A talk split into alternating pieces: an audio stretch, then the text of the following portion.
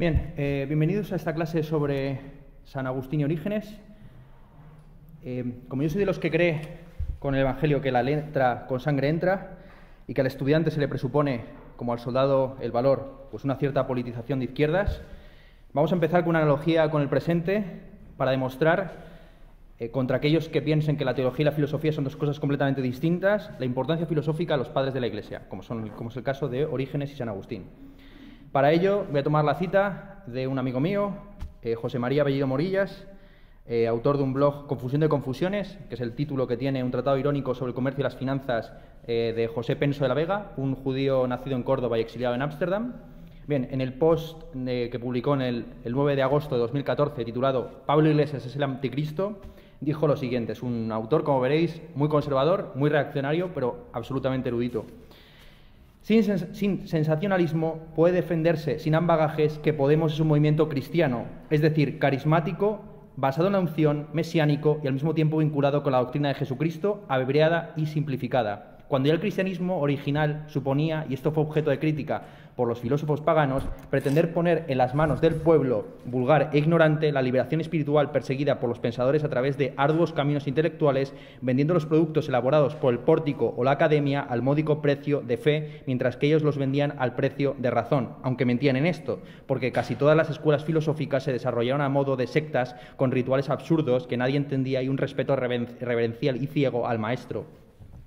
Igualmente que nadie entendía Perdón, igualmente Podemos intenta resumir para el pueblo miles de páginas de tratados marxistas y al mismo tiempo compendiar el universo y su origen, causa, razón y funcionamiento en esas páginas. Esto puede estar bien o mal según se mire. Lo que sí estuvo mal entre los apologetas cristianos fue incautarse de un patrimonio intelectual que no les pertenecía, gestionándolo de manera que al cabo del tiempo les valió para justificar divisiones entre ellos mismos, guerras, tiranías y torturas, todo a base de silogismos y sorites. Para Santo Tomás de Aquino, más grave delito comete el falsificador de la doctrina que el falsificador de la moneda, con lo que si los monederos falsos eran, entre otras cosas, cocidos vivos, el santo de Rocaseca estaba abriendo la puerta a muy entretenidas tardes de alaridos bendecidas por la doctrina. Al ser Podemos una abreviación doctrinal, es esperable que su embrión recapitule pronto y alcance los resultados obtenidos por el cristianismo filosófico grecolatino. Otros, como el siriaco semítico, parece que podrían haber ido por otro camino, aunque también abundan en divisiones, banderías y anatemas, en mucho menos tiempo. Cierra diciendo, el mesianismo chavista ha llegado a su apocalipsis en récord tiempo. Bueno, pues por resumir un poco esta clase, que insisto va a tratar principalmente sobre Orígenes y San Agustín y en menor medida sobre Tertuliano, podemos hacer una analogía con el presente indicando que Tertuliano sería Juan Carlos Monedero, este es un personaje un poco más vulgar, rastrero y navajero. Eh, Orígenes sería Pablo Iglesias, esto es un eunuco, y San Agustín, un personaje mucho más intelectual y filosófico, sería Íñigo Rejón. Bien, eh, es importante señalar que los padres de la Iglesia, eh, en concreto Tertuliano, Arnovio, Lactancio, eh, Taciano y prácticamente todos los padres latinos, fueron enemigos de la filosofía. Así se afirmaba, los pensamientos de todos los filósofos son pura estulticia, la filosofía es falsa e inane, los patriarcas de la filosofía son heréticos, para nosotros no hay más curiosidad después de Cristo ni más investigación después del Evangelio. Bien, es, eh, frente a esta posición, que era la posición, como digo, mayoritaria de los eh, padres eh, de la Iglesia latinos, la mayor parte de los padres de la Iglesia griegos pensaban al contrario, como en el caso, por ejemplo, de Clemente de Alejandría y Orígenes, que consideraban la filosofía como una suerte de preparación y purificación del alma para recibir la fe y la ciencia del testamento, tal y como está expuesta en ese libro. Bien, Tertuliano, que es el, seguramente el paradigma del, que viene el nombre tertuliano, evidentemente, eh, de los padres de la Iglesia latinos, tiene un libro maravilloso titulado De Spectaculis, sobre los espectáculos, donde exhorta a los cartaginenses, ciudad de la que él era natal, a sustituir el espectáculo del teatro por el del sol y la luna, que son las mayores creaciones que hay en el universo mundo, a saber, creaciones eh, de Dios. Em, y entendiendo que no hay mayor espectáculo que el que va a llegar en algún momento, que es el del juicio final.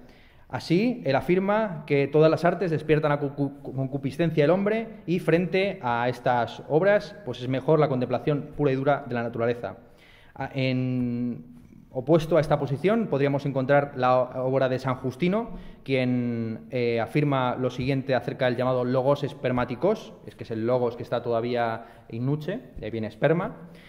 Eh, todos los que han vivido según el verbo pueden llamarse cristianos, aunque hayan sido tenidos por ateos, como lo fueron Sócrates, y Heraclito entre los griegos, pero ninguno de ellos conoció el verbo, sino en parte la completa comunicación y manifestación del verbo por obra de gracia solo se cumple en el cristianismo.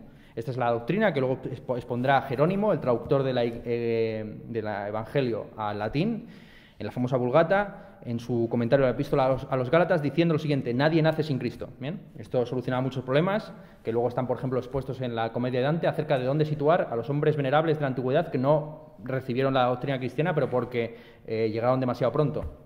Bien, pues él lo sitúa al comienzo en el primer anillo del infierno, eh, o algunos especialmente venerables en el purgatorio, en los primeros estratos del cielo, pero aquí directamente pues afirma que, ellos ya, que los que se comportaron acorde al Evangelio, aún sin conocerlo, pues entrarán en el reino de Cristo. Bien. En cuestiones estéticas está bastante extendida, es una posición interesante entre los padres griegos, más que entre los latinos, esto es curioso, que Jesucristo era absolutamente feo, que era más feo que pegar a un padre. De hecho, las analogías con Sócrates, otro feo venerable, pues eran eh, abundantísimas.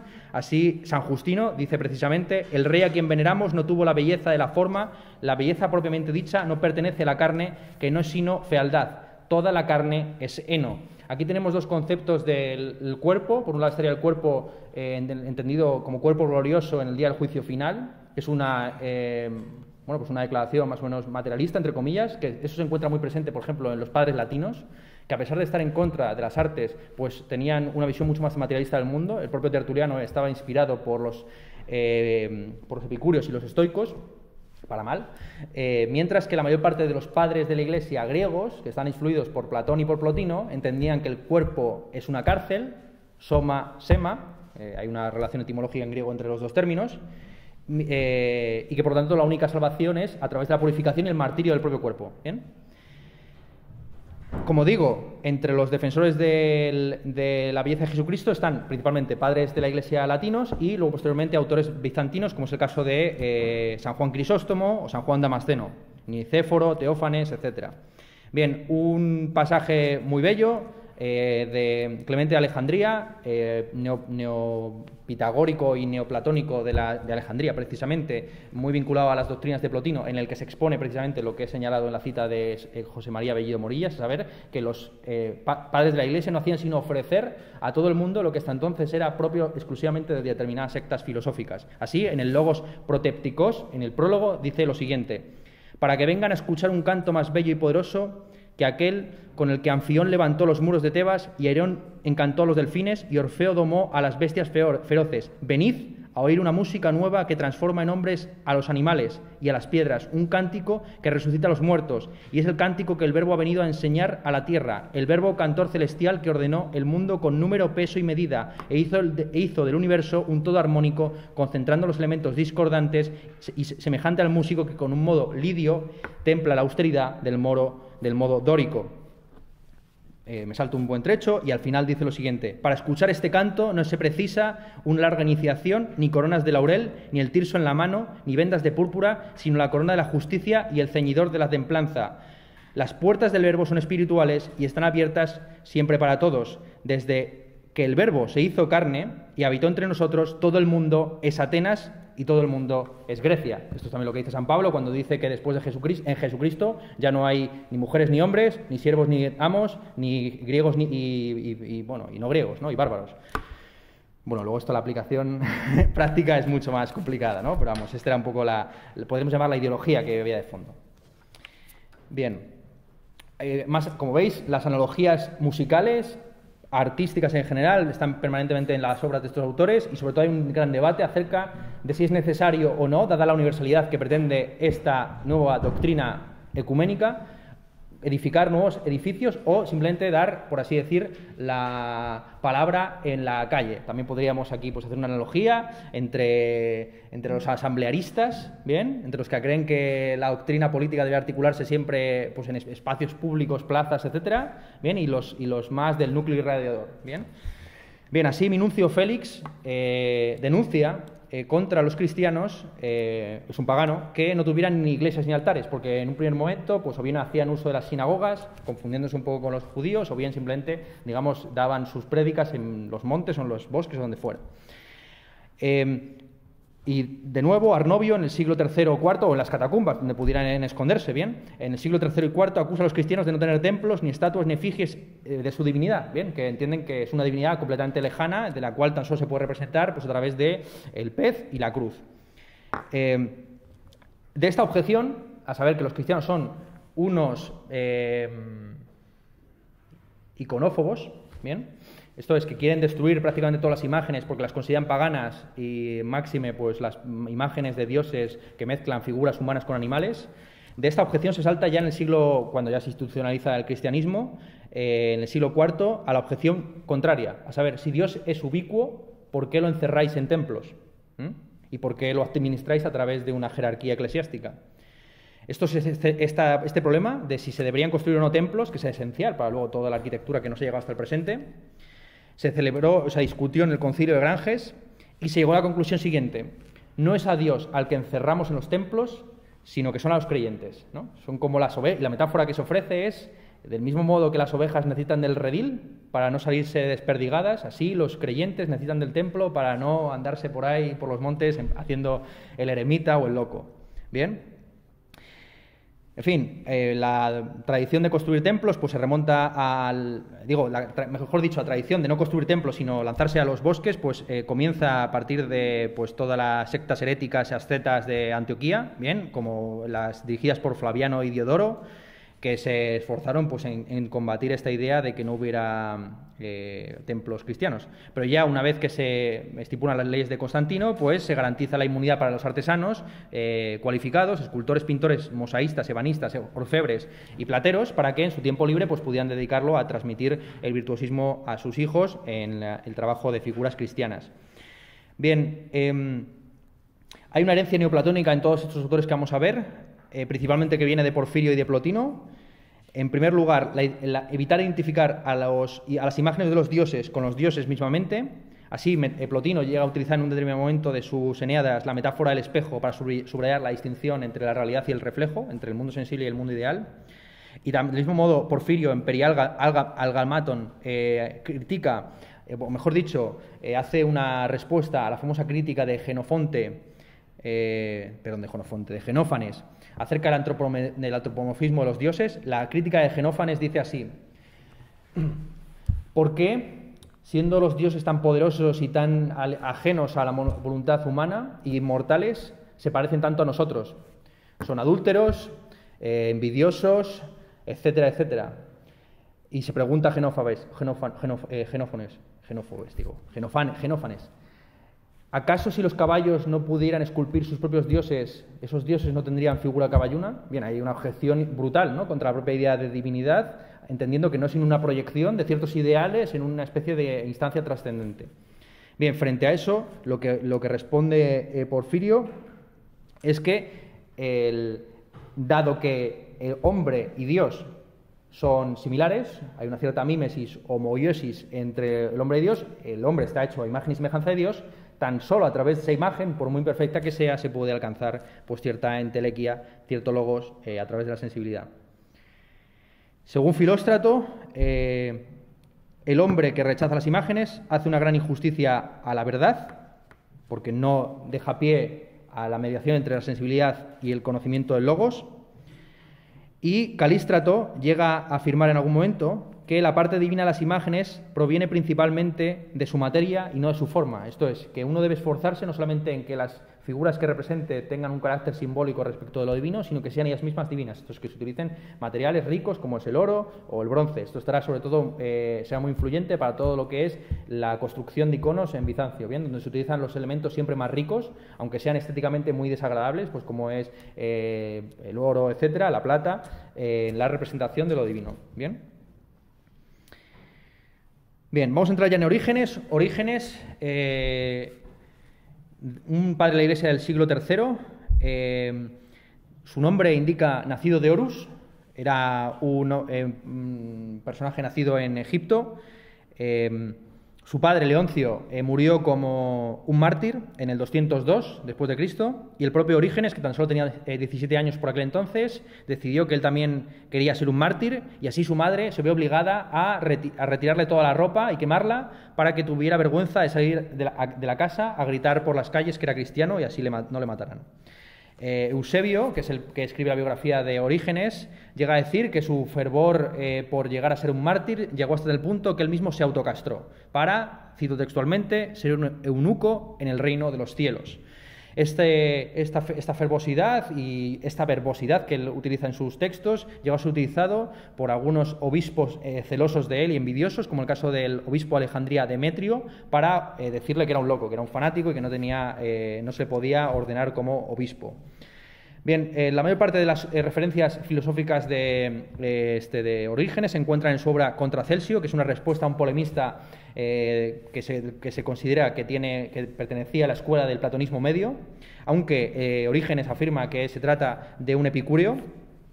El principal objetivo de ese texto contra Celsio y de otras obras, como los primeros principios, etcétera, algunos comentarios a Juan, etcétera, es mostrar que aquel que tan solo recibe la palabra de Dios a través del Evangelio en su forma más simple, con las alegorías, etcétera, sabe más que muchos filósofos que se han dedicado durante años a la reflexión, que es lo mismo que habíamos señalado en la primera cita.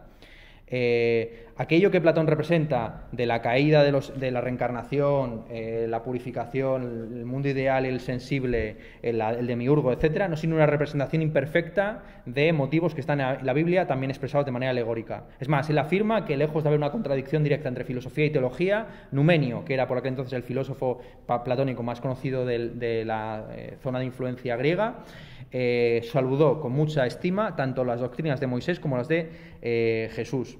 Bien, frente a otros autores que solían decir que Platón había copiado sus doctrinas de la lectura del Antiguo Testamento, él viene a afirmar eh, lo contrario, viene a afirmar que, digamos, Atenas y Jerusalén son independientes eh, intelectualmente la una de la otra, pero que, del mismo modo que los israelitas tuvieron el, digamos, el derecho a despojar a los egipcios eh, de sus esclavos y de, sus, eh, digamos, de, las personas que trabajaban para ellos, asimismo el intelectual cristiano tiene derecho a expropiar a la tradición filosófica griega.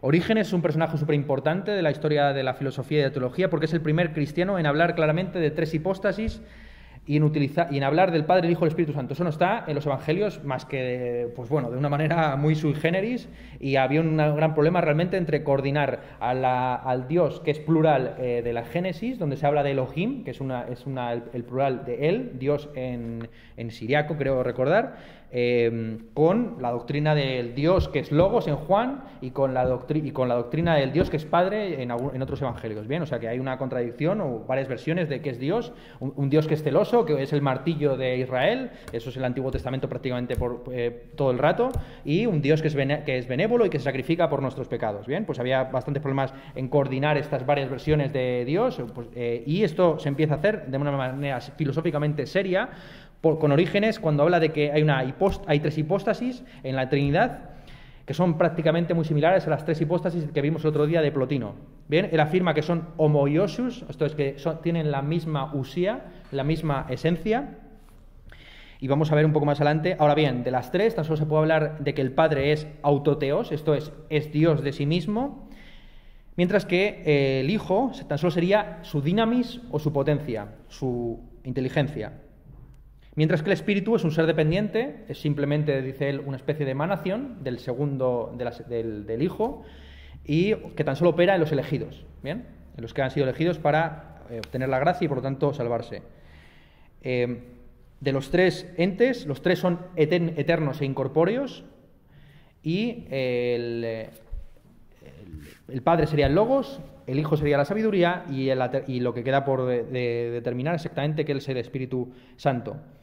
Em, la relación que tiene eh, Dios con las criaturas, que es una relación, eh, podríamos decir, un poco eh, pastoril, esto es em, del, Señor y sus ovejas, afirma Orígenes que los seres humanos son lógicos, estos son seres racionales, que, eh, bueno, y que no se deben confundir con las ideas formales de Platón. Hay una crítica importante a Platón y una, distinción, una, crítica completa a la idea del mundo de las ideas de Platón.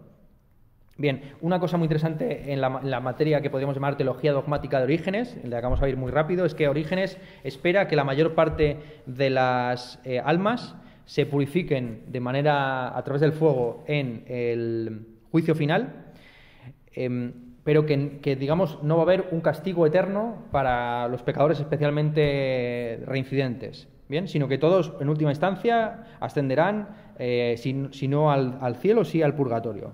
Bien, eh, incluso llega a afirmar en un determinado momento, insisto que vamos a ir muy rápido sobre estos temas porque son muy procelosos, que el demonio llegará a hacer la paz con el diablo. Bien, esto es, una doctrina que le distancia de otros, eh, digamos, teólogos mucho más vengativos que llegan a afirmar que la felicidad de los benditos consiste en contemplar a los condenados. Quiero decir que uno no es verdaderamente bendito en el cielo porque claro, una, de las preguntas que se planteaba Santo Tomás es, ¿cómo es posible que los benditos que están ahí gozando en el cielo no tengan un cierto remordimiento al saber que en el infierno hay gente puteada. Y dice Santo Tomás, y también lo anticipa ya San Agustín, no, no, al revés. Son, eh, tienen el, su mayor placer es contemplar a los otros ahí, eh, porque ven, no porque sean especialmente sádicos, sino porque ven, porque no hay mayor placer estético que ver a la justicia operar, ¿bien? Y dar a cada quien lo que se merece. Bien, en la eh, en los primeros principios afirma Orígenes que eh, la naturaleza de Dios tan solo es conocida a través de su revelación en el texto sagrado eh, pero que este, esta revelación tiene que interpretarse de manera alegórica. Es uno de los primeros autores pues, que no se empeña en que, todo tiene que estar clavado, ¿no? y que el mundo se creó 3.000 o 5.000 años antes de Cristo, etcétera, etcétera. ¿no? Entonces, digamos que Orígenes es un autor además muy contemporáneo porque está muy al pie de la calle de todos los intentos de conciliar la religión con la ciencia a día de hoy, ¿no? dándole simplemente una interpretación alegórica, prácticamente de autoayuda, a, la Biblia. ¿bien? Eh, así la afirma, él no, no llega a ese nivel, pero sí que afirma que no hay que entender literalmente que Dios sea fuego, ¿no? como cuando se aparece a Moisés en la zarza ardiente, sino que eh, son todo metáforas acerca de su inmaterialidad y su incorporeidad aparte de su eternidad. Bien, eh, aquí se está haciendo una crítica a ciertas interpretaciones materialistas como la que había ofrecido Tertuliano, eh, de, que entendían literalmente que Dios era el fuego. Bien.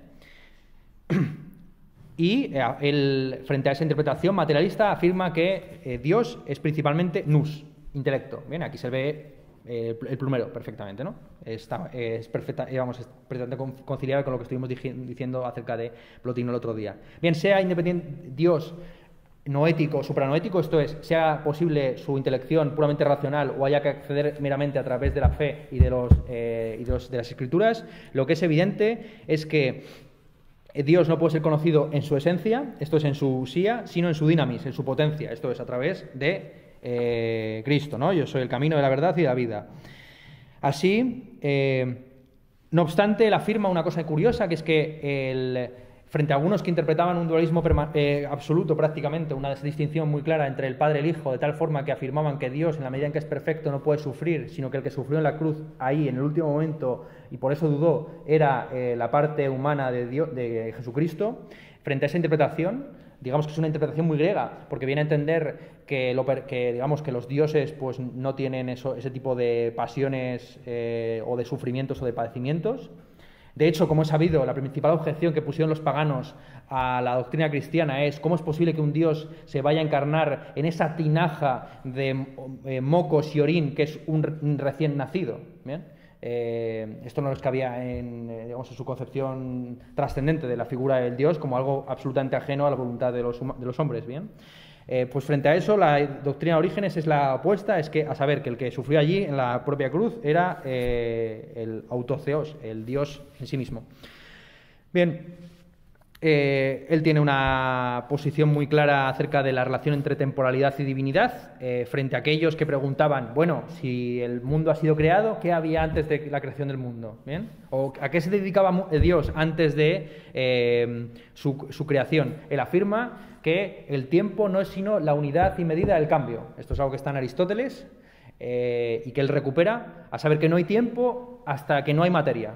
¿Bien? También podríamos decir que es una teoría muy eh, conciliable pues, con ciertas versiones de la eh, relatividad a día de hoy. Bien, también interpretadas a su manera alegórica sin materia, pues no habría temporalidad. Y de hecho, ah, dependiendo de la densidad, de la. Bueno, quiero entrar, no voy a ser que haya aquí oyentes que vengan de física y luego me den un zasca en toda la boca, ¿bien? Pero vamos, ya, ya veis por dónde estoy intentando tirar.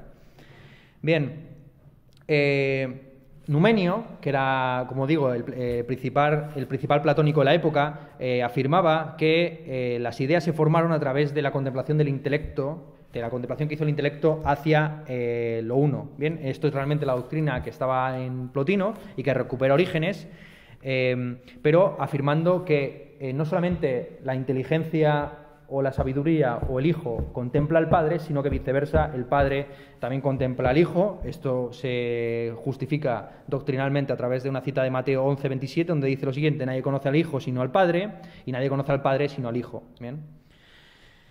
Bien, Orígenes es, insisto, el primer teólogo que declara inequívocamente que las tres hipóstasis constituyen una trinidad que son eternas no solo en naturaleza, sino también en carácter hipostático. Esto es que nunca ha habido una época, un momento en el que Jesucristo no haya existido, otra cosa es que luego se encarnó en un momento concreto. Esto se aproxima, por ejemplo, a posiciones muy parecidas a las que tienen ciertos testigos de Jehová. Yo creo que es una cosa muy interesante y lo recomiendo muchísimo para afilar un poco las herramientas filosóficas. Algún día, eh, cuando te vayan a dar la tabarra a tres o cuatro testigos de Jehová, eh, pues ir por ellos, ¿no? Con todas. Con todas. Eh, y, yo lo he hecho varias veces y, a veces pues me han querido, ya, me han soltado, en plan, este es un reductible, esta no se le puede convencer. Eh, porque claro, una cosa muy interesante de los testigos de Jehová es que son una suerte de eh, judíos ecuménicos, lo cual es absolutamente paradójico, ¿no? Porque creen que eh, hay un pueblo elegido, que son ellos, pero que al mismo tiempo eso puede de alguna forma ser universalizable. Es más, ellos entienden que Jesucristo, por eso se llaman testigos de Jehová, porque quieren hacer conciliable el Antiguo y el Nuevo Testamento, reduciendo el Nuevo al Antiguo, Jesucristo no sería sino el arcángel Gabriel, si no recuerdo mal, sí, eh, reencarnado de otra forma. Pues bien, Orígenes está realmente muy próximo a estas posiciones. De hecho, a pesar de ser uno de los padres de la Iglesia, se le acusó de herejía por cosas que vamos a ver más adelante, ¿no? Entre otras cosas esta, la idea de que Jesucristo existió desde, siempre. Y de nuevo, aquí sí que se puede preguntar, antes de que Jesucristo se encarnara en el, en el año cero, ¿bien?, de su nacimiento, qué estaba haciendo, a qué se dedicaba exactamente, ¿no? Porque bueno, nosotros tiene explicación, sí, era el que iba mandando mensajitos, en plan, el arcángel San Gabriel, ¿no? Pero aquí pues realmente no hay respuesta a tal eh, pregunta. Orígenes lo que está clarísimo es que se eh, revela contra la interpretación del logos como discurso. Esto es lo que nos ha dificultado mucho para interpretar a los filósofos de la antigüedad. Porque claro, cuando ellos hablan de razón, eh, o de lo que nosotros entendemos a día de hoy por razón, están utilizando el término logos, que en realidad, según muchos, en la antigüedad no significaba sino un conjunto de espigas atadas. Entonces el logos sería algo así como el fastio.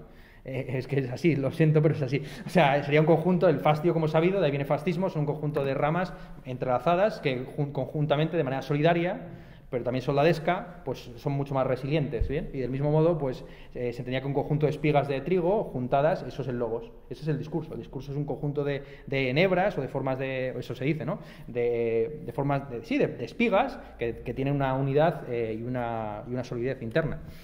Bien, pues digo que es muy difícil en realidad entender qué entendían los griegos por logos, aunque más o menos se entiende que entendían algo mucho más pedestre de lo que nosotros entendemos a día de hoy, algo más parecido a discurso que a razón, eh, porque son los filósofos, insisto, de, los padres de la Iglesia los que empiezan a darle un componente prácticamente trascendente al concepto de logos, porque aparece en Juan. Juan 1 directamente se dice tal cual, ¿no? Eh, que en el comienzo fue el logos. En el comienzo fue la razón, en el comienzo fue el verbo, en el comienzo fue el discurso, exactamente qué fue en el comienzo. Bien. Bien, eh, sí, así, eh, eh, Dios como logos sería padre de unos logicae, que no se deben entender como ideas racionales ni como formas del discurso, sino, insisto, como seres racionales, y, hechos a imagen y semejanza de Dios. Orígenes así critica mucho la idea del concepto de idea griego, entendiendo que simplemente pues, es una especie de hipóstasis falsa, porque no hay más hipóstasis que esas tres que ha dicho, a ver, el Padre, el Hijo, el Espíritu Santo. Eh, gran, gran pregunta también, ¿qué hace Dios una vez creado el mundo? Ya hemos respondido a la primera pregunta, ¿qué hizo antes? Nada, porque no hay tiempo en la eternidad. Pero ¿qué hizo exactamente después, una vez ya creado el mundo? ¿Se jubiló a la manera de los deístas? Eh, pues es una especie de relojero, como decía Leibniz, que de vez en cuando, cuando las cosas se le van muy mucho de madre, pues hace pequeños ajustes aquí y acá. Esto es lo que pensaba, por ejemplo, no solamente Leibniz, sino principalmente Newton. Newton, como sabido, pues tenía muchos problemas con los epiciclos, sobre todo el de Mercurio, si no recuerdo mal, etc. Entonces decía que la única forma de, que el, sistema solar no colapsara en el Sol, pues era que Dios cada, pongamos, 100 años o por ahí, pues ajustaba un poco y decía, bueno, y engrasaba el asunto, ¿no? Entonces, bueno, podría ser eso, una especie de relojero, ocioso relativamente, eh, pues no, la, respuesta eh, que ofrece eh, Origen es muy interesante, es que Dios no se jubila nunca porque está creando mundos permanentemente. Claro, esto es, esto realmente el principal motivo de la acusación de herejía que se le, que se le proyectó. Así interpretó él la frase de Salomón de que no hay nada nuevo bajo el sol. Sí, cada mundo, cada universo es finito, ¿vale? está, está comedido entre la creación y el juicio final, pero digamos que, Dios ha ido creando permanentemente, permanentes mundos de tal forma que hay una especie como de... Sí, al final todo haya sucedido en algún mundo, ya sea este o otro distinto. Y por lo tanto no haya nuevo bajo el sol.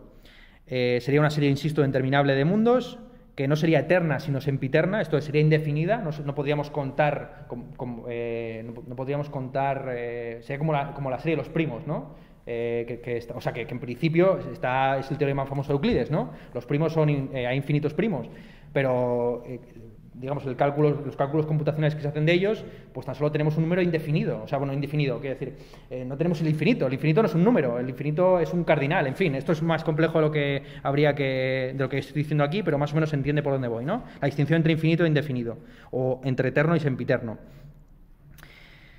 Bien, eh, según eh, así Orígenes sugiere por un lado que bien, una de dos, o Dios está creando mundos por todo, constantemente, o bien la forma de su creación es una creación material, sino es una creación de permanentes lógicas de, en, un reino noético donde habría entidades racionales que se van encarnando puntualmente en las diversas almas. Así Dios está permanentemente, por así decir, haciendo un ejército de reserva de almas, por si algún día se le va de stock. ¿no? Bien, eh, Orígenes estipula en su Tratado de la Oración que el Hijo no debe ser el objeto de la oración. Esto es curioso porque, bueno, ha dicho antes que tan solo a través del Hijo se conoce al Padre y viceversa sino que es el Padre el que eh, debe ser objeto de adoración y de oración y por lo tanto de peticiones, eh, en la medida en que, eh, aunque son homoiesus, tienen la misma esencia, el verdadero hipokeimenon, esto es el verdadero sustrato, sustancia, es Dios. Aquí hay que establecer una distinción eh, quizás demasiado escolástica, pero que es pertinente. A saber, los griegos tenían dos términos que en, latín se traducen por, el mismo término o se traducían por el mismo término. A saber, por un lado hablaban de la usía, esto es la esencia de las cosas, la respuesta a la pregunta ¿qué es esto? Y la, el hipokeimenon o la sustancia, que era la respuesta a qué hay detrás de esto o cuál es su fundamento. Bien, según Heidegger, de una manera muy célebre, el eh, principal problema de la filosofía occidental es que los eh, latinos, y en concreto Cicerón, tradujeron tanto Usía como Hipokeimenon, y también eh, la Vulgata latina, se tradujeron las dos por substantia, que como dice su propio nombre en, latín, no significa sino substantiare, lo que está por debajo. Bien, pues así se, se confundió, según Heidegger, el ser con el ente el fundamento de todas las cosas que se da y que se retrae y, las, lo que son las cosas mismas. Más o menos es, una cosa bastante compleja, pero también podríamos hacer una analogía marxista, ya que estamos, ya que digamos Podemos es nuestra, nuestra caballo de batalla aquí, eh, entre la superestructura y la base. Cuando Marx dice que esa distinción famosa del prólogo, ¿no? a la crítica de la economía política, eh, cuando dice que hay una distinción entre base, y superestructura, eh, pues es un poco lo mismo, ¿no? Es decir, que la base sería el fundamento, el hipogémenon, y la, pero la, superestructura, que es lo que define una sociedad, que son la, bueno, hay muchos debates acerca de qué consiste la superestructura exactamente, ¿no? Y si el derecho entra dentro de ella o no. Pero básicamente es lo que define una sociedad por eh, contraposición a otra, ¿no? Bien, así la esencia sería aquello que distingue una cosa de la otra, qué es esto, y la sustancia sería, digamos así, como el pedestal, por decirlo rápidamente, sobre el cual todas las cosas emergen, aparecen y desaparecen. Bien. Como se puede ver aquí, pues Orígenes más o menos mantenía esa distinción, diciendo que Dios era hipokémeno, era sustrato de todas las cosas, era el autodios, y eh, Jesucristo era en todo caso, compartía la usía, era, la, la misma esencia, pero, no era, pero su fundamento residía en, el Padre. Bien, que la deidad es incorpórea es una premisa, digamos, ineludible de la teología de Orígenes. Si la, segunda persona tiene algún sustrato, alguna sustancia insisto, alguna materia es la voluntad del Padre. Así él interpreta una alegoría muy conocida de Ptolomeo el Gnóstico, eh, que afirma que la sabiduría eh, se descarrió por no tener en cuenta a su consorte Celema, perdón, que es la voluntad. Así la inteligencia, que es Jesucristo, digamos, se descarría, o el ser humano en general se descarría si no tiene en cuenta la voluntad que es Dios. Esto es también una interpretación muy curiosa de la figura de Dios, porque tradicionalmente la mayor parte de los... Eh, el dios de los filósofos siempre ha sido un dios o bien eh, como idea límite onanista sin ningún tipo de actividad, o bien ha sido principalmente un dios geómetra. Bien, esta es la idea que tenía precisamente, perdón, Leibniz. Leibniz eh, afirmaba que Dios es principalmente un calculador, un geómetra que elige entre los mundos posibles el mejor de ellos pero no, es, eh, no se caracteriza ni por su pasión ni por su voluntad. Frente a esta definición racional de Dios como una especie de proyección eh, a, lo trascendente de la razón, eh, los primeros padres de la Iglesia cristianos, evidentemente, enfatizaban el carácter creador, porque era la verdadera revolución teológica que estaban llevando a cabo, a saber entender que el mundo es finito, que tiene un comienzo y que tiene un final y que todo está determinado por la voluntad de Dios. Bien, la creación se hace como no puede ser de otra forma, de la nada, ex nihilo nihil fit, decían eh, los, latinos, de la nada nada sale o nada se hace. Eh, esto es, digamos, la, eh, contra lo que atentan, contra lo que atento principalmente el, cristianismo, pero también la tradición judaica en general.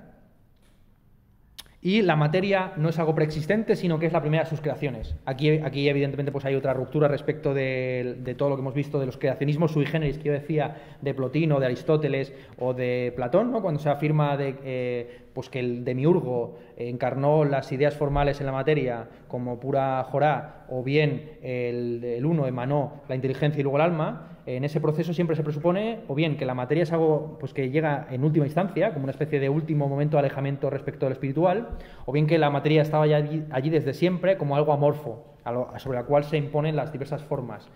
Eh, pues frente a esas doctrinas se afirma no lo contrario, que la materia es lo primero que se ha, sido creado. ¿bien? Y aquí volvemos a, lo mismo, ¿no? las, las, posiciones tan ambiguas o tan, sí, tan distintas que había dentro de, entre los padres de la Iglesia acerca de si la materia era, eh, por lo tanto, en la medida que fue creada lo, primero, es absolutamente deplorable y debe ser purgada, o si es lo más venerable y, por lo tanto, cuando nos reencarnemos el día del juicio final, nos reencarnaremos con un cuerpo glorioso, o sea, que, no sea exactamente el cuerpo que tenemos en vida, pero que sea muy parecido y será homo ¿no? que sería, sería, será, tendrá la misma esencia, aunque tendrá distinto hipoqueimenon.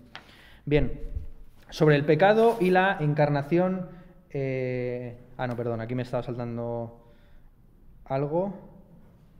Ah, sí, un tema interesantísimo sobre, este, sobre esta cuestión de la materia es que eh, Orígenes es el primero que informa en su Filocalia acerca de una objeción que se plantea en la modernidad eh, si la materia es simplemente un sustrato sobre el cual se van imponiendo las formas, ¿Acaso la materia no es, digamos, mm, ontológicamente prescindible?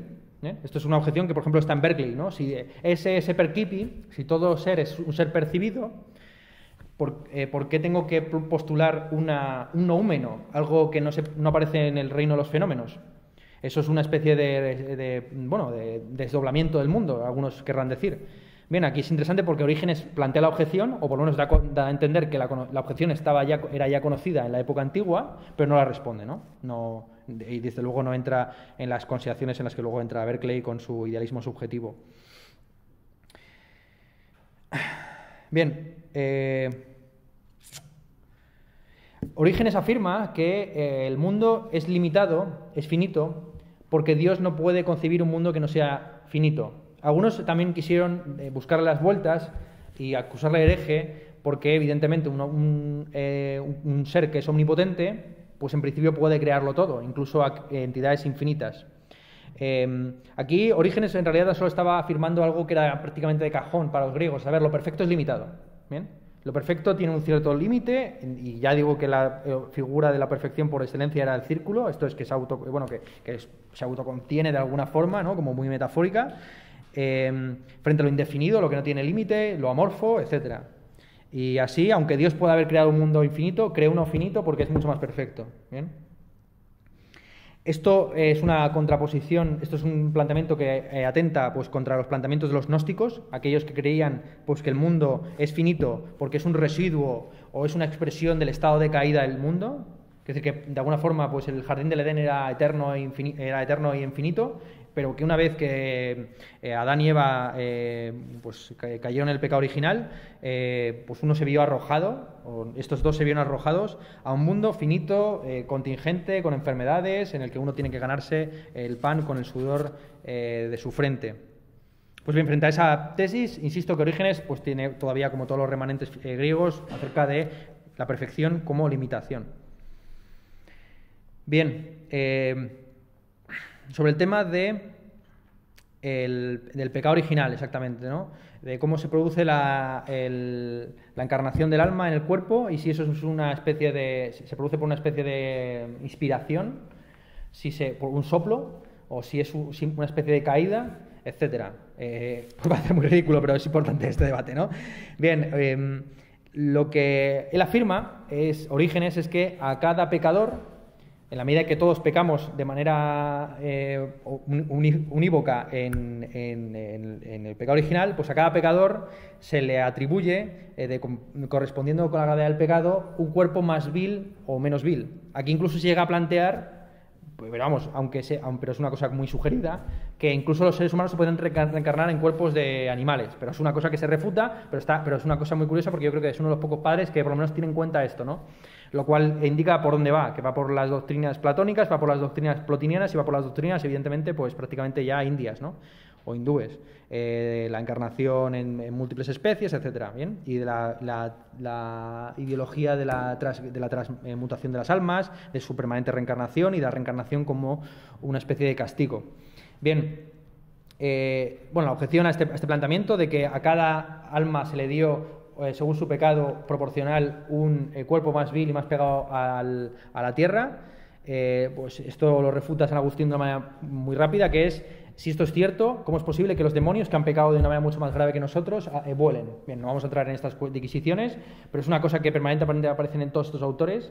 A saber, la mayor o menor, la vinculación, esto es interesante en términos filosóficos, la vinculación de la gravedad física con la gravedad moral. Bien, entonces, la caída de graves, pues les sirve como metáfora para la gravedad de los pecados. Así, eh, los ángeles vuelan, pues no por, porque a Dios le pareciera divertido ¿no? tener personajes con alas, sino porque, por su mayor eh, estado de pureza. El hombre anda a dos pies porque, a pesar de su estado de caída, está abierto a, la, a salvarse, a la salvación, mientras que el emblema del diablo es la serpiente que va arrastrándose por el suelo. ¿Bien? Bien. Debate curioso, también interesante, que se puede incluso eh, trasladar al presente con el debate acerca del aborto. ¿Por qué motivo Dios en el, eh, amó a, Jacob y odió a Esau? Bien, eh, ya desde el vientre se afirma tal cosa. Bien, ¿acaso los recién nacidos nacen con mancha? Y en tal caso, ¿a dónde van los recién nacidos que no han sido bautizados? O bien que han sido abortados o bien que han muerto en, los pocos días de nacer, porque como sabido, en Roma todavía se aplicaba aquello de que a los hijos recién nacidos se les podía despeñar hasta los cinco días antes de que el padre le reconociera como tal. Eh, entonces, bueno, en fin, eh, ¿qué pasa con esta gente, no? ¿A dónde van? Eh, claro, dice Orígenes que si los caminos de la providencia son inescrutables, como se afirma en la Biblia, si no sabemos, por, eh, pues lo único que podemos en todo caso pergeñar es que eh, fue en el propio vientre, pues donde Esaú pecó, a, saber cómo, ¿no? Em, bien. Porque él no quiere, él no quiere caer en el, problema evidente que es una de dos. Eh, si, si Esaú es puro y perdón, si Jacob es puro y, por lo tanto eh, recibe la gracia y Jacob, eh, perdona, o sea, Jacob es puro y recibe la gracia y Saúl no porque pecó, cuando pecó, si pecó antes, tienes que asumir la transmigración de, las almas y si tienes que admitir la transmigración de las almas, ningún bendito o santo está asegurado de que va a llegar al cielo, porque cualquier cosa que hayas hecho en tu vida pasada o futura te estropea el historial. ¿Bien? Orígenes, y ahora entramos ya en la parte estética, interpretó de una manera muy interesante y alegórica la doctrina de dar al César lo que es del César y dar a Dios lo que es de Dios. El sentido de que, las, del mismo modo que la imagen del César está marcada en lo más material que hay en el mundo, a saber, las monedas, que representan lo más vil y económico de, bueno, de nuestro ser en el mundo, así Dios tiene eh, grabado en las almas eh, su sello. ¿Bien? Estamos como el ganado prácticamente ahí con él, si se mira de cerca, con la marca de Dios. Bien, entonces está haciendo una metáfora eh, bueno, que, involucra, que involucra cuestiones artísticas o estéticas ya de antemano y que reaparecerá en San Atanasio. San Atanasio utiliza la, analogía de la estatua del emperador. Eh, la, estatua del emperador, que era adorada en toda Roma, como el propio, en la propia encarnación del emperador Dios, es el, San Atanasio lo interpreta como una composición de, idea, de idos y de forma, morfé, de tal forma que la estatua y el emperador serían la misma cosa, aunque con distinta, bueno, sí, con distinta materia. Eh, la cita literal es la siguiente: Yo y el emperador somos uno, yo, soy, yo estoy en él y él está en mí, quien adora la imagen adora al emperador. San Ireneo prácticamente recurre a la misma figura eh, para hablar de la supervivencia del alma tras la muerte y la resurrección corpórea en el juicio final, ¿bien?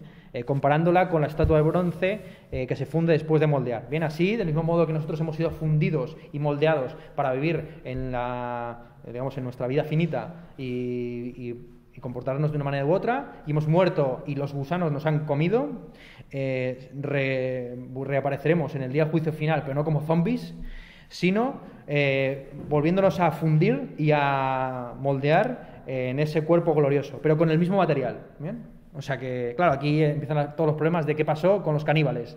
Eh, dónde se reencarna exactamente el cuerpo de, que, fue de un hombre que fue despedazado y comido entre tres y cuatro y luego excretado, etcétera, ¿no? En fin, hay un viaje ahí interesante y curioso. Bien, eh, simplemente mencionar también como transición para ya hablar de San Agustín, que es un poco posterior a Orígenes, mencionar a Dionisio Aropagita, que como mencionamos otro día en clase, puede que fuera el autor del Tratado sobre lo Sublime y quien establece por primera vez una visión y que según algunos es el, uno de los individuos que estuvo presente en Atenas cuando San Pablo dijo que Jesucristo era el Dios al que estaban esperando. Eh, porque como era sabido en el Panteón se dejaba siempre un altar vacío por si acaso había que incluir pues, una, nueva estatua. Entonces así había, había pues, Júpiter, bueno, Júpiter, Zeus, eh, Hera, etcétera, pues ponía los nombres de todos los dioses y en el, en el altar que estaba vacío era para el dios por venir o para el dios desconocido porque ya le adoramos, por si acaso, ¿no? Para que cuando venga nos dé la, tabarra, como hizo Dionisio, que nos montó unas bacanales y unas vacantes y terminó despedazando a nuestros eh, gobernantes, etcétera, ¿bien? Pues... Eh, este Dionisio Leopagita, que según algunos se convirtió en ese, después de ese famoso sermón de San Pablo, ven que el Dios que estáis esperando pues es este que viene a completarlos y a sustituir a todos los demás. Eh, tiene una teoría interesante en el que, más bien pitagórica que esto platónica, en el que el mundo sería un sistema jerárquico ascendente compuesto de clases o taxis, incluidas las clases sociales. Aquí se incorpora algo que en San Pablo pues, había sido más o menos criticado, ya lo he mencionado, ¿no? que en Cristo ya no existe ni el hombre ni la mujer, ni el siervo ni el amo, ni el, griego o el judío el gentil y el griego o el bárbaro. ¿no? Eh, aunque luego dice, evidentemente, que del mismo modo que el, eh, hombre eh, sirve a su señor, así el amo debe servir también al suyo. bien. Pseudo pues, incorpora los elementos sociales eh, y así afirma que el conocimiento pues, se transmite eh, a través de iluminaciones de manera jerárquica, eh, lo que él denomina fotodosia.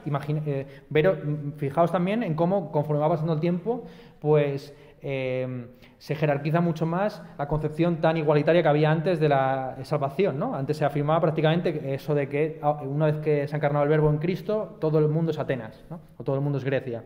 Y ahora ya se afirma que no, que no, que, que, la, que, la, que hay una iglesia, que hay un papa, que hay, un, que hay unos diversos grados de, iluminación y diversas figuras de transición antes de que a ti te llegue eh, la, luz eh, emanada de Dios. ¿bien? Así, eh, Pseudoniso distingue entre dos tipos de símbolos, los que afirman, los que son similares, que tienen una similitud con el prototipo, y los disimilares, que son mucho más profundos porque obligan a ir más allá, ¿bien?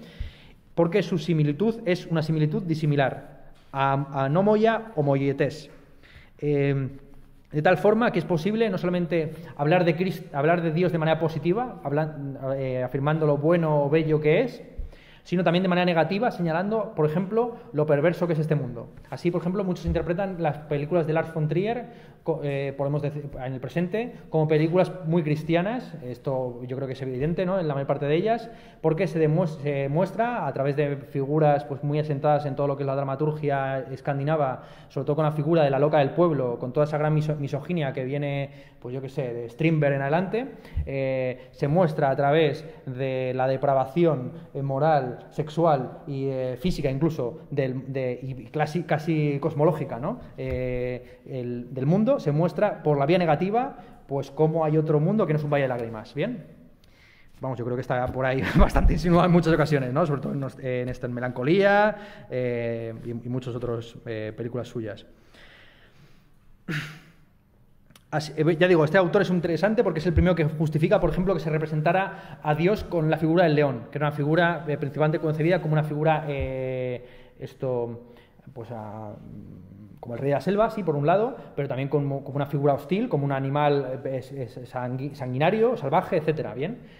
y dice que estas representaciones son mucho más profundas porque son representaciones que, solo, que no llegan al vulgo, porque el vulgo evidentemente no puede comprender que su sufrimiento sea funcional para la providencia divina. De hecho, normalmente, como, objeción principal, de manera vulgar, a la propia doctrina cristiana, pues suele decir, ¿cómo es posible que Dios permita que haya un, montón de niños mueran en, África, etcétera? Bien, ¿no? Eh, bien, bien. Pues Dionisio Aropagita diría que esa es precisamente esa es la metáfora más poderosa de Dios, ¿no? Demostrar que a través del pecado original los hombres han llegado a ese estado, ¿no? De caída, en el que, bueno, pues... Eh, pues hay desigualdades sociales, etcétera, eh, repartos inequitativos. De, así el capitalismo, lejos de ser ateo, es la perfecta metáfora, por la vía negativa, de, Dios.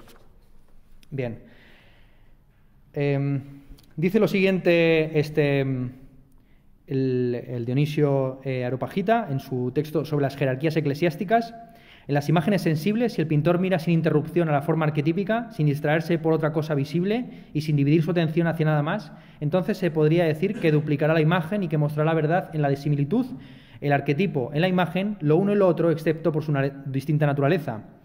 Y en sobre los nombres eh, divinos, que es un eh, texto que luego influye mucho en, los neoplatónicos eh, florentinos, pero también en San Isidoro de Sevilla, uno de los padres bueno, de la Iglesia en España,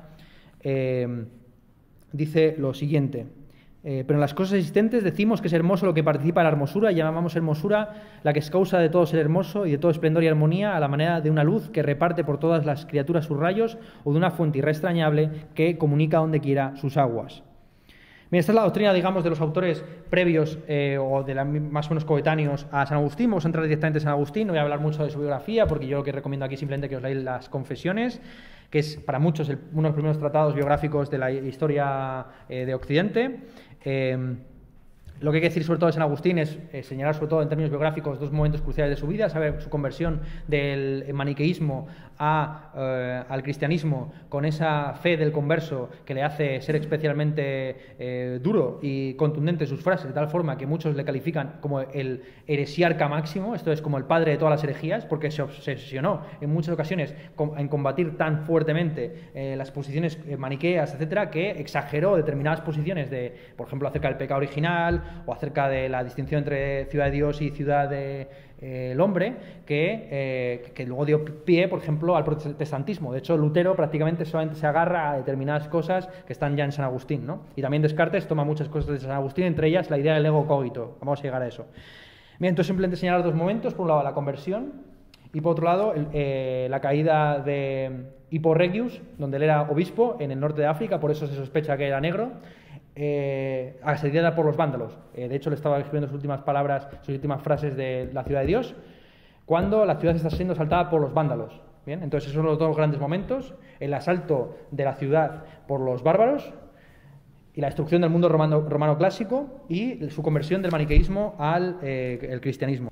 Bien, para Agustín, el ser humano individual es un compuesto evidentemente de cuerpo y alma, como prácticamente para todos los autores esto, mm, cristianos que ya no establecen la división que está, que está tan marcada entre los griegos, entre las tres partes del alma, entendiendo que el alma es simple, eh, individual y, indivisa, porque si no, no habría retribución, eh, digamos, la retribución podría de alguna forma escamotearse y, uno podría decir, no, no, pequé, pero, pero no pequé yo, pecó mi parte vegetativa, o pecó mi parte sensitiva, ¿no? Fue el hígado el que pecó, no yo etcétera. Bien, esto, esto es interesantísimo porque la concepción unitaria del cuerpo y del alma es algo que viene muy, eh, es, algo que eh, digamos llega muy tarde en la historia de la humanidad. Eh, como he sabido, pues, por eso sabemos por paleoantropología y demás, los pueblos llamados salvajes, pues eh, no tiene un concepto para el cuerpo humano en su conjunto. Entonces hablan de los, tienen el sentido de las extremidades, del torso, de la cabeza, etcétera, pero digamos que no hay una concepción unitaria del cuerpo, ¿no? ni del alma, sino que hay diversas, diversos eh, espíritus, divinidades, figuras, entidades que atraviesan ese cuerpo, ¿no? Eh, bien. Em, de hecho, no es hasta los concilios, propiamente dicho, en el que se articula el concepto de persona principalmente por los debates acerca de, Jesucristo y de si en Jesucristo, en Jesucristo hay un desdoblamiento y en Jesucristo hay dos personas, es como una especie de esquizofrénico, ¿no? que algunos días se levanta hombre y otros días se levanta Dios, como una especie de Superman, ¿no? que algunos días pues, convierte el, agua en vino y otros días pues, se deja el muy idiota atrapar y crucificar en la cruz. Pues no, no, no es, eh, no es, no es como Lois, ¿cómo está? Lois Lane, eh, en fin, estos, ¿no? Lo de Superman, etcétera, Batman. No es un superhéroe, es un, eh, en él anidan, digamos, las dos, las dos formas del verbo, la tercera incluso como Espíritu Santo, en una sola misma persona. Bien, las tres hipóstasis es una sola persona. Bien, bueno, volvemos al asunto, ¿no? Entonces, San Agustín entiende que el, ser humano individual está compuesto de alma y cuerpo, pero que evidentemente el alma, por así decir, manda de manera imperativa sobre el cuerpo, al principio de su eh, obra le da una importancia muy sustancial a la inteligencia, pero a partir de un determinado momento empieza a incorporar la importancia de la voluntad y que eso sería aquello que tendría eh, de igual y semejante eh, el, hombre a Dios, a saber, no tanto su logos cuanto su célema, su voluntad. Eh, la principal diferencia entre, entre, el alma del ser humano y el resto de, vamos, el resto de, bueno, que no hay tantas, ¿no? de figuras intelectuales o de logokai, es que la, la, alma humana puede ser sometida a volubilidad y mutabilidad. Esa mutabilidad se denomina libre arbitrio y es aquí, en San Agustín, donde el libre arbitrio adquiere un, elemento prácticamente esencial. Sin el libre arbitrio no se explica ni la teodicea, ni la caída del hombre, ni nada por el estilo, ¿no? Eh, porque, claro, uno podría interpretar que, bueno, que, en fin, se pecó en el, en el paraíso, como se suele interpretar de, determinadas interpretaciones más chirulas a día de hoy, pues porque, le, porque era una depravada, así de sencillo, porque era malvada. Eh, ¿no? O sea, quiere decir que hay interpretaciones misóginas que, que, no tienen en cuenta la, la importancia del libre arbitrio la importancia del libre arbitrio en la decisión que tomó el ser humano de eh, comer del árbol de la sabiduría y, por tanto, plantear un reto respecto de la ley impuesta en, el, eh, vamos, en ese reino de los justos. ¿bien? Así, eh, su principal obra de juventud, vamos, la primera que escribió habiéndose convertido al cristianismo, alrededor del... la termina en el alrededor de 395 después de Cristo, es de libre arbitrio, sobre el libre arbitrio, en el que eh, San Agustín se ocupa de una manera, eh, pues por sistemática, de problema que ya hemos visto que es recurrente, a saber de dónde provienen las almas. Y lo hace de una manera sistemática, insisto, porque tiene en cuenta todas las posibilidades lógicas, más o menos todas las posibilidades lógicas, y apagógicamente va refutándolas prácticamente todas hasta quedarse con la suya. ¿Cuáles son las, cuatro posiciones que él pretende sistemáticas acerca del origen del alma? Bien, el alma, eh, según una primera hipótesis, que es la llamada hipótesis del misionero, podríamos llamarla así, sin ninguna relación acerca de la postura, eh, es que el, alma eh, fue enviada por Dios para administrar el cuerpo, como una especie de funcionario. La segunda hipótesis, que la llamada hipótesis voluntarista, es que el alma viene a, evitar, eh, habitar el cuerpo por su propia elección. Entonces, por así decir, que hay en el, en el cielo hay una especie de supermercado de cuerpos y cada alma va, según el dinero que tenga, eh, comprando un módulo, un modelo u otro. La hipótesis eh, traduccionista, que afirma, que, está, que estipula em, que no hay. Eh, a ver, ¿cuál era la traduccionista? Sí, perdón. La traduccionista afirma, sí, esta es interesantísima, que todas las almas se propagan desde el alma de Adán de una manera a cómo lo, hace los, lo hacen los cuerpos de los cuerpos. Esto del mismo modo que nosotros nos reproducimos eh, bueno, a través de un proceso fisiológico del cual ellos no tenían ni puta idea, eh, pues así las almas, por así decir, se van generando las unas de las otras, ¿no? Las almas vienen de, las traen las cigüeñas de París, ¿no? Eh, pero vamos, que se entiende, ¿no? Que, y entonces así Adán sería el padre, no solo en un sentido corporal literal, de todos los seres humanos, porque, porque Eva proviene de la costilla, y aquí también esto es una cuestión importante señalarlo, esto no se hace por una especial misoginia, que también, sino sobre todo para evitar eh, las doctrinas maniqueas que señalaran algo así como una especie de doble origen de la humanidad, que, se postulara al mismo tiempo eh, pues que, los hombres y las mujeres provinieran esta, esta idea, ¿no? de que unas vienen de Marte y otras de Venus, etcétera, todo este tipo de cosas. Esto es lo que se quería evitar con la doctrina de la unidad de la humanidad a través del tronco eh, único de Adán. Entonces, del mismo modo que Adán se reprodujo con su costilla, de aquella manera, pues así el resto, sea, y se han ido creando los, diversos cuerpos humanos, así se crearon también las diversas almas humanas. Y por eso del mismo modo que se hereda la honra y la riqueza del padre, así del mismo modo se hereda el pecado original. Eh, la hipótesis, esta es la hipótesis traduccionista, la hipótesis creacionista, sin embargo, es que Dios crea una nueva alma para cada cuerpo. Bien, estas son las tres, las cuatro posiciones que San Agustín cree exhaustivas acerca del problema del origen del alma, a saber, una de dos, o existían una de dos, el, cuerpo bien fue creado desde siempre, o sea, lleva, es eterno, o sea, perdón, el alma puede ser eterna o, o, finita, si es eterna puede ser, eh, eh, puede entrar en el cuerpo de manera voluntaria o involuntaria, y si es esto, em, si es finita, puede entrar en el cuerpo también de manera voluntaria e involuntaria a través de la reproducción de sus padres, o bien puede entrar de manera involuntaria a través de la creación de Dios. Bien, entonces, aparentemente, pues no hay más alternativas. Vamos a ver cómo sí que hay otra más, que es la que termina ofreciendo eh, San Agustín. Bien, San Agustín le da muchas vueltas a esto, sobre todo en la carta 166 a Jerónimo, en el que, eh, pues claro, eh, plantea el, problema que a todos les acucia acerca de si, uno acepta la idea de que las almas han existido desde siempre y que de alguna forma son enviadas a cada cuerpo, pues se puede llegar incluso a plantear una suerte de eh, recurrencia cíclica y de reencarnación que volvería a, plantear las cuestiones clásicas de si a dónde van los eh, eh, nacidos no bautizados, se puede pecar en el útero o antes del útero, etcétera, etcétera. Bien.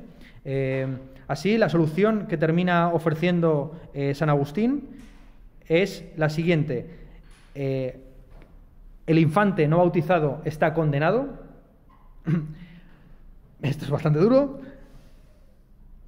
pero por la sencilla razón de que todos tenemos el mismo alma, que no es sino la de Adán, encarnada y multiplicada de diversas formas. No es que la alma nuestra sea una especie de hija de Adán, del mismo modo que nuestro cuerpo lo es, no, no, sino que es el propio, el propio alma de Adán, que pecó en el, en el paraíso, el que, como si fuera el intelecto agente de los averroístas musulmanes, se ha ido modulando bajo diversas generaciones y derivaciones. Bien, esta doctrina tan extraña, pues es para muchos, según muchos, la, base de lo que luego será la doctrina del Volkgeist, del espíritu del pueblo, tan importante para toda la filosofía alemana, muy esencialmente desde Lutero en adelante, ¿no? La idea de que no hay solamente un espíritu, pues el alma no es simplemente individual, que es como se entiende la sige, eh, en, Grecia, y es como también como se entiende el concepto de alma o de espíritu en español, sino que sería un geist, sería como algo así, como, como una especie de, de, aureola, de... es que es muy difícil realmente explicar en español, realmente es muy muy difícil de, pensar esta especie de alma común conjunta, porque aquí eh, se quemó a la gente que pensaba eso sistemáticamente, ¿no? Y se la persiguió, etcétera. Vamos, la persecución del averroísmo latino en Francia y España fue bastante cruda. Eh, incluso llegaron a quemar algunos textos de Santo Tomás por, la, por, eh, coquetear con ciertas doctrinas, incluso tuvo que escribir un texto específicamente contra los averroístas para que, digamos, separarse de esta idea, ¿no? de, que, de que hay un alma común a todos y que de alguna forma hay una especie de redención común. Esto es muy interesante pues, para todos los modelos comunitarios, etcétera, que entienden que la ética pues, no es una cuestión de comportarte tú bien o mal, sino estar encuadrado en una serie de costumbres, de tradiciones que estén orientadas a unos determinados fines justos, etcétera. Bien, bien el, la teoría del conocimiento de San Agustín es bastante rudimentaria. En De Libre, en Arbitrio, en el segundo libro, eh, pues San Agustín postula una triple jerarquía de entes en el mundo. Estarían las cosas que simplemente existen, las cosas que existen y que viven, las cosas que existen, viven y poseen intelecto. Y contra, contra los académicos y contra los escépticos, en su libro Contra Académicos, San Agustín refuta el escepticismo tanto moral como intelectual. el escepticismo eh, tanto intelectual eh, como intelectual que proviene de las hipótesis, hipotiposis pirrónicas, eh, afirma pues, que no se puede conocer nada y en la medida en que tan solo se puede desear lo que se conoce, pues uno no puede hacer el bien porque no puede desear lo desconocido y por tanto no puede hacer algo que desconoce. ¿Bien? Eh, así el escepticismo acerca de su eh, el escepticismo que es muy habitual, ¿no? Pues cómo sé que ustedes no son, cómo sé que yo no soy una cerebro un cerebro en una cubeta o que esto es Matrix y que ustedes no están aquí escuchándome sino que es una alucinación, ¿no? Pues realmente a este tipo de, planteamientos límite, pues no hay forma de darle respuesta, ¿no? Y contra esto, eh, San Agustín, de una manera muy célebre, vamos, más, menos célebre de lo que debería ser, en De Libre Arbitrio 2, 3, pero también en De Trinitate 10, 14, en De Civitate Dei 9, eh, 26 y en otros pasajes, pone ejemplos de lo que él considera que son certezas apodícticas indubitables.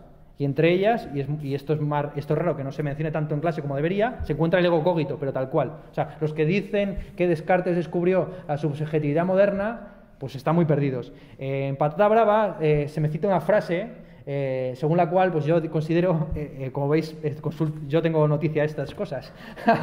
Entonces, en Brava se cita una frase mía según la cual pues yo considero a Descartes un personaje de, tercera fila, que tuvo suerte, pero que era un mindundi, un filósofo de estar por casa. Pues bien, aquí lo reafirmo.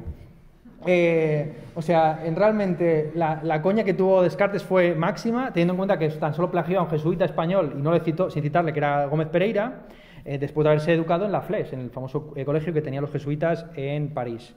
pero bueno, esto está en San Agustín. San Agustín afirma contra los escépticos que no hay certeza tal, que no, una certeza que no se puede cuestionar por lo menos, que es que si pienso, existo. ¿Bien?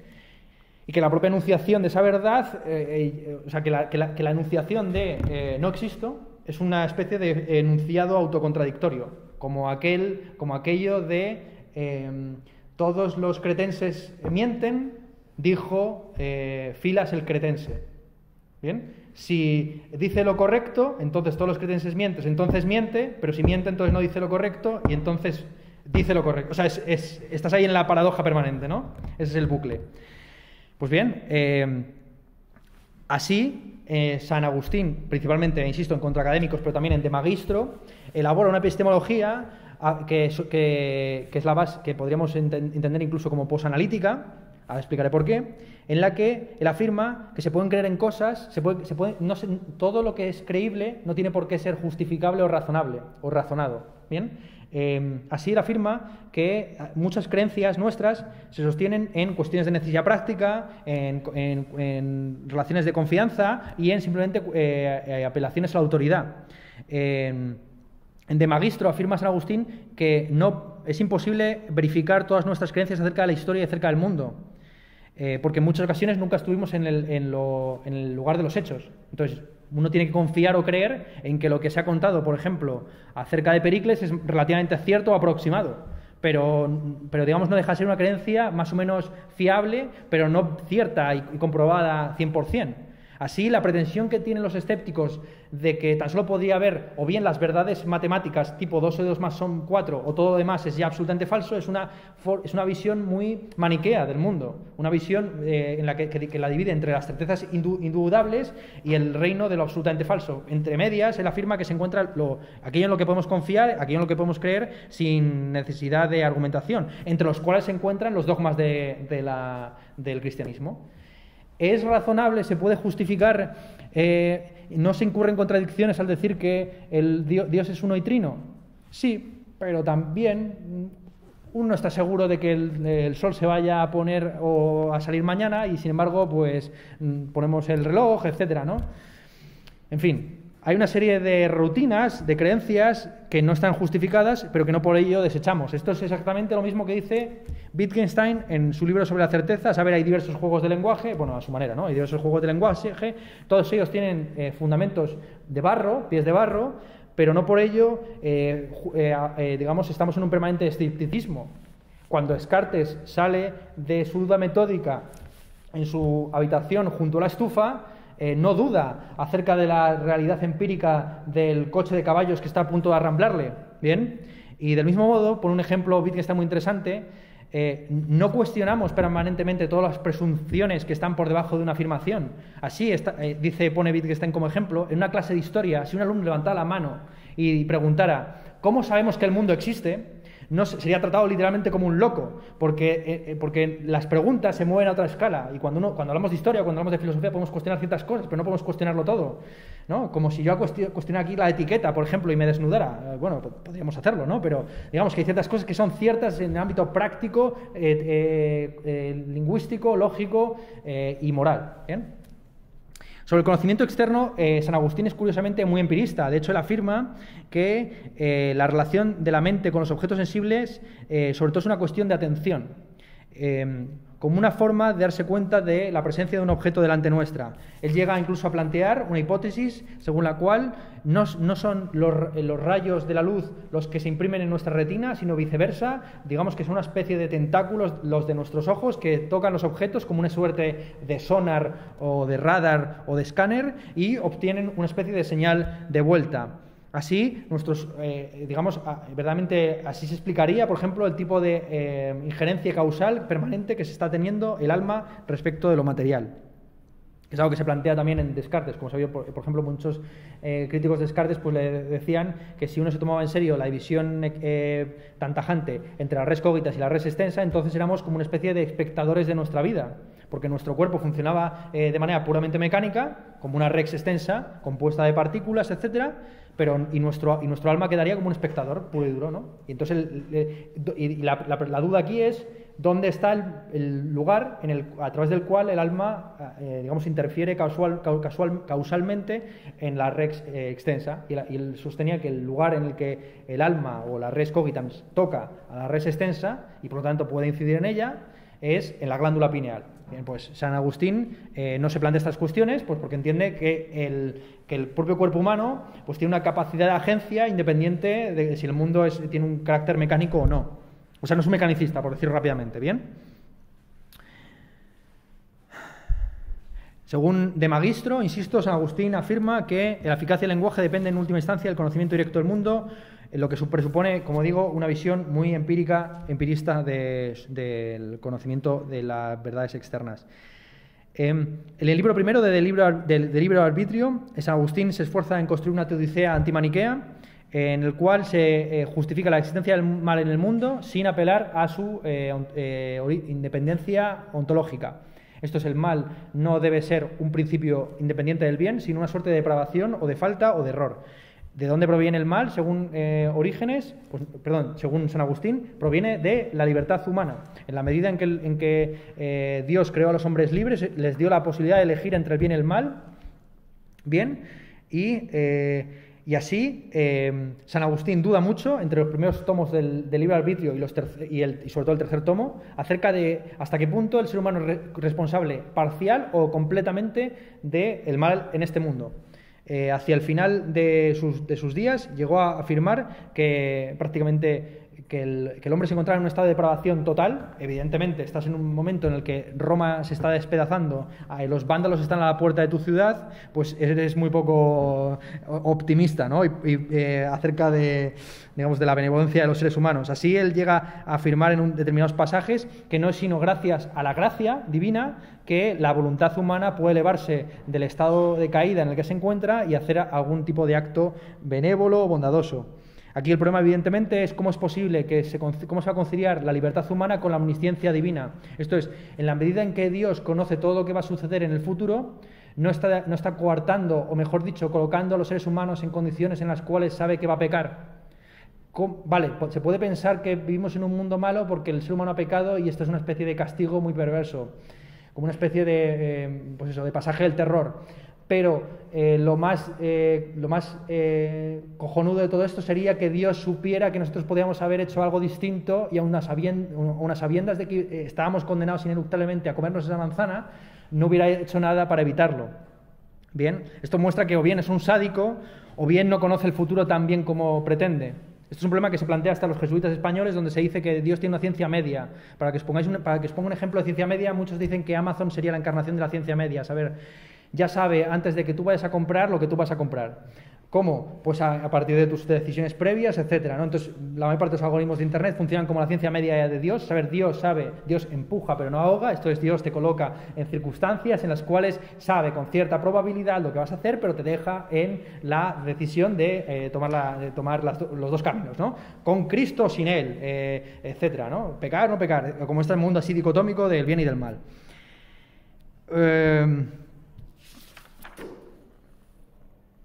Aquí este, San Agustín se enfrenta a la posición pelagiana, que era la, eh, la doctrina con la que él se enfrentó en los últimos años, la principal herejía la que combatió, según la cual eh, decían los pelagianos que el deber implica el poder, esto es, que es inaceptable exigir de los individuos que realicen acciones que no pueden realizar, este es el problema principal, ¿no? ¿Cómo se puede exigir eh, de los hombres que están en un estado tan deyecto que sean benevolentes, entreguen su capa, pongan la otra mejilla, todo lo que dice Jesucristo, ¿no? Que es un montón. Vamos, si, te, si te molesta un ojo, sácate otro. Bueno, una locura. Lo que dicen los evangelistas es una locura, realmente, ¿no?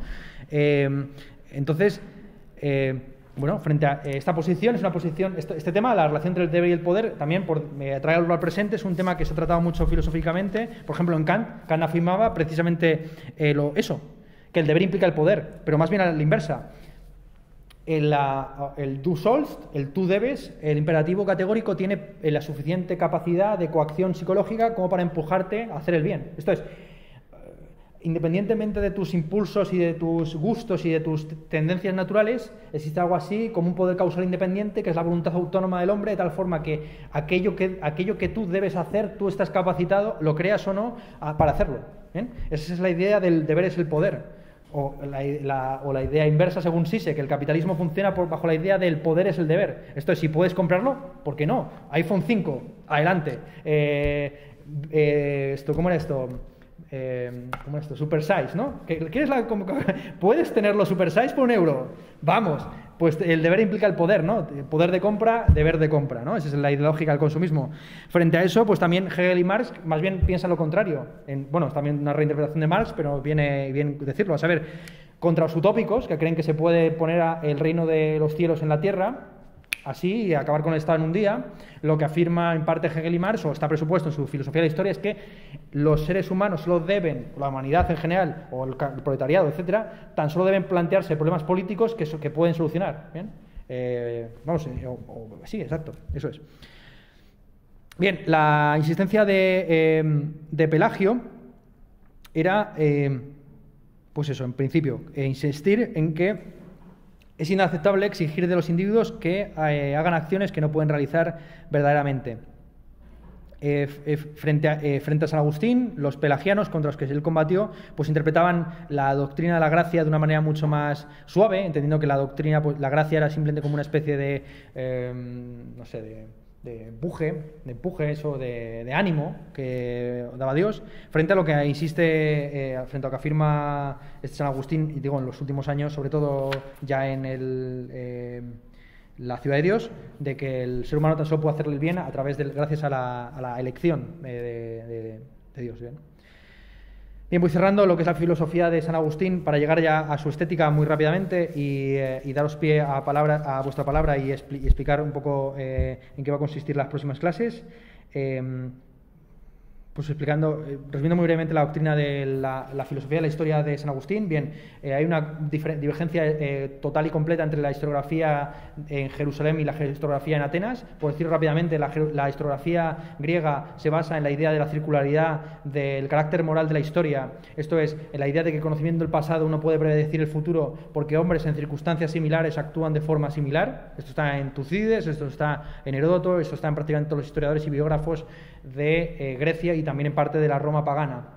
Bien, a esta idea de que la historia no debe contar las historias singulares, individuales, puntuales, puramente anecdóticas, sino aquello que de universal hay en lo concreto, lo que afirman los, eh, vamos, lo que está presente en buena parte del Antiguo Testamento es lo opuesto, a saber, la historia debe contarse como una especie de línea de singularidades concatenadas donde no hay vuelta atrás, ¿bien? Así, hay un antes y un después antes de la caída de Adán y Eva, hay un antes y un después antes del diluvio universal en el que no actúan fuerzas ineluctables, sino individuos concretos que toman decisiones irreversibles. Esta es la clave, esta es la clave. No hay, no hay vuelta atrás, no se va a repetir la historia, no haber segunda, no, hay segunda caída, eh, una vez y no más, ¿bien? No, hay un antes y un después de Jesucristo, ¿bien? Así, abordado este, así, este, pues San Agustín quiere conciliar de alguna forma estas dos visiones de la historia, interpretando que sí, la historia es unidireccional, la historia es irreversible, pero la historia tiene un componente moral en la medida en que hay, eh, permanentemente la evolución eh, de los hechos históricos está eh, más o menos llevada por dos fuerzas, por un lado la ciudad de Dios y la ciudad del hombre, o la ciudad de, sí, vamos, Roma, en última instancia la encarnación de la ciudad de Dios, de, perdón, la ciudad del hombre. La ciudad de Dios sería en alguna forma, muchos han querido interpretarlo así como la iglesia, ¿bien? Bueno, cierro ya rápidamente. Aquí está también, evidentemente, la base de lo que luego será la separación de la iglesia y el Estado. Eso es una cuestión que también se plantea a día de hoy, cómo es posible que en la eh, religión musulmana no se, haya, no se haya articulado todavía una suerte de reforma protestante, aunque habría mucho que criticar del el, protestantismo. Eh, en el que se haya separado de alguna forma la Iglesia del Estado. porque, y muchos afirman que esto se debe, o, no, pero no solamente, insisto, en la no solamente en, la, religión musulmana, sino que también en la iglesia ortodoxa, o como se ha visto, por ejemplo, cuando Putin va al Monte Athos ¿no? y es investido prácticamente como un nuevo Mesías, eh, o, cuando se afirma, o cuando la Iglesia, la, reina de Inglaterra es al mismo tiempo el jefe, la, jefa del Estado, la cabeza del Estado y la cabeza de la Iglesia, ¿no? esa identificación entre eh, entre, la, entre religión y política, pues es algo que por lo menos en San Agustín queda bastante extendido y de hecho muchos dicen que San Agustín es el padre del anarquismo. Bueno, San Agustín es el hombre más perverso de Occidente. Esto es lo que dijo, según cuenta un profesor mío de la Autónoma, contaba en, época memorable, Tomás Pollán, que le dijo Michel Foucault cuando se lo encontró a la puerta de la Sorbona. Estoy escribiendo un libro sobre San Agustín porque San Agustín es el hombre más perverso de la historia. Y lo decía un hombre que, bueno, bueno, ya leed la biografía de Foucault, si queréis.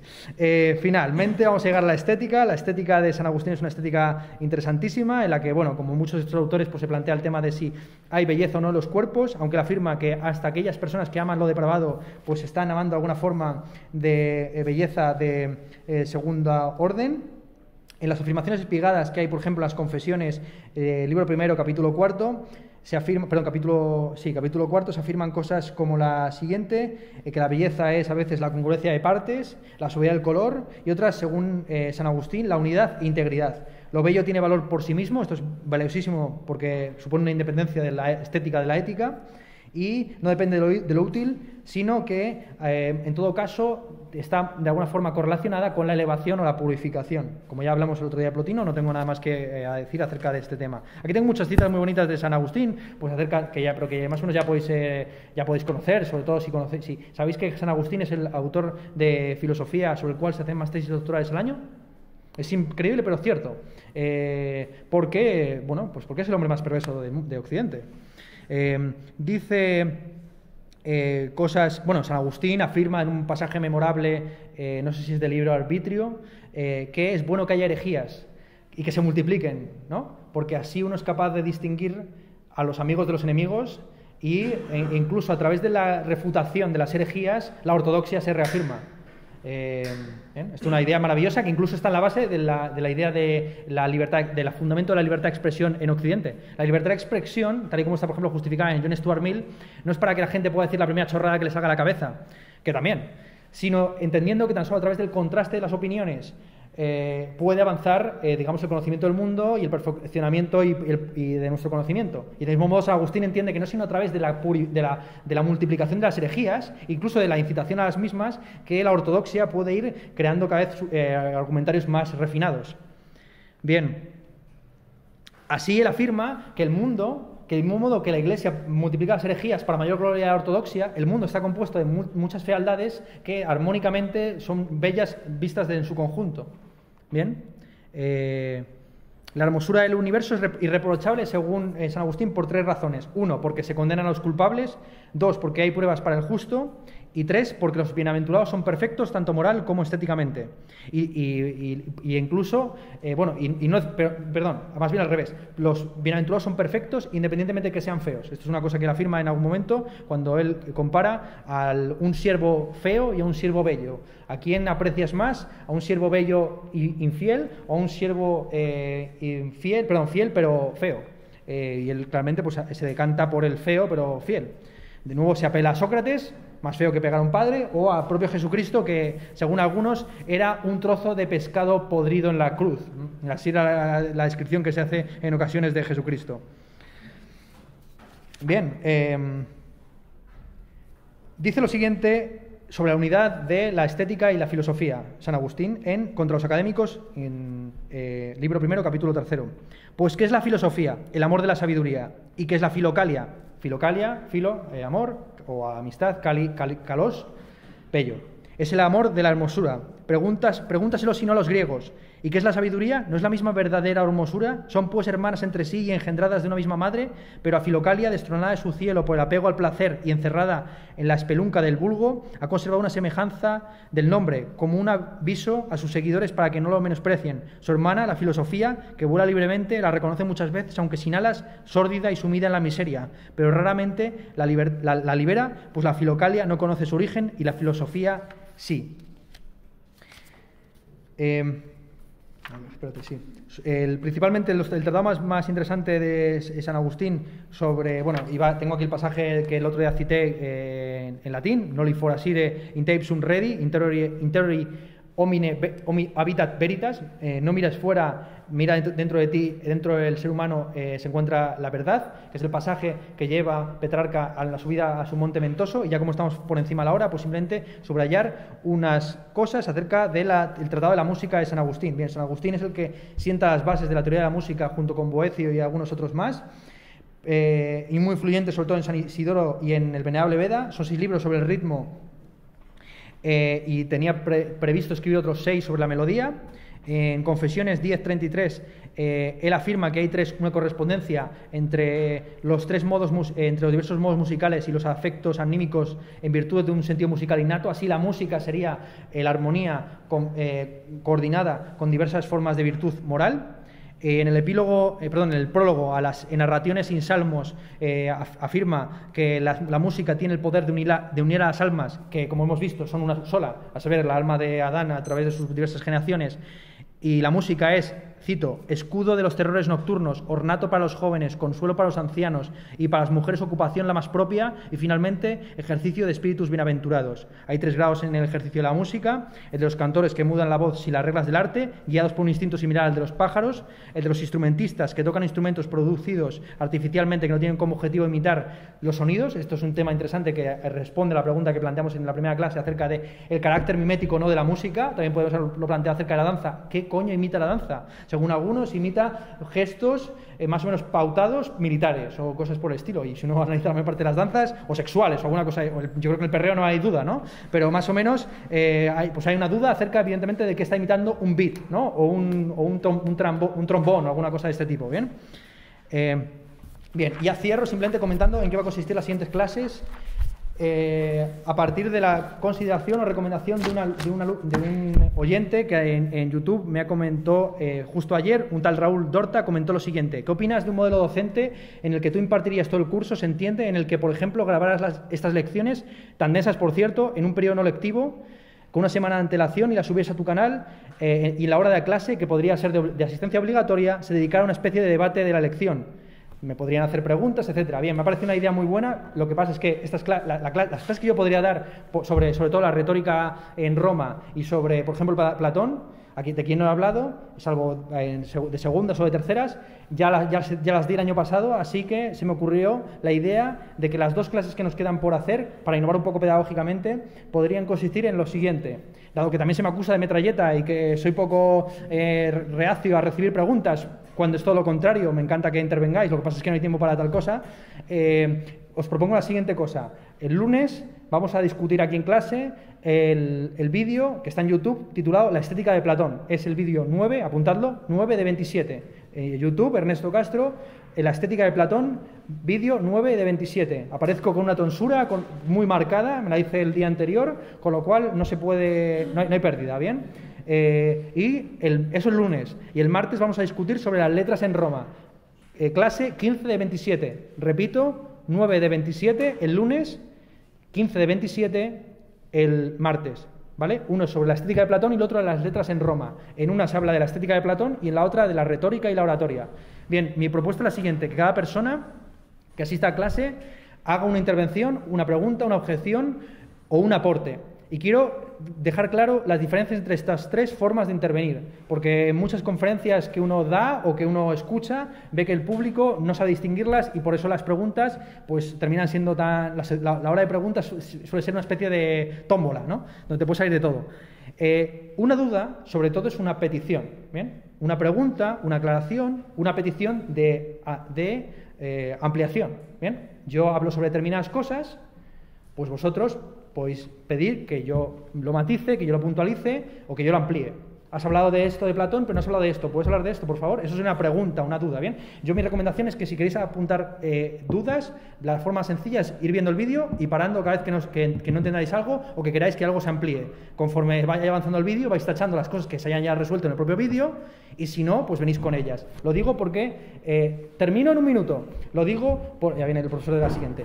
Eh, lo digo porque normal todo el mundo va a tener que intervenir, pero sobre todo voy a exigir que todos los que intervengan hagan una pregunta distinta, para que no suceda algo tan sencillo como escuchar una pregunta que me gusta del profesor anterior, del, perdón, del profesor anterior, del alumno anterior, y me apunto a ella.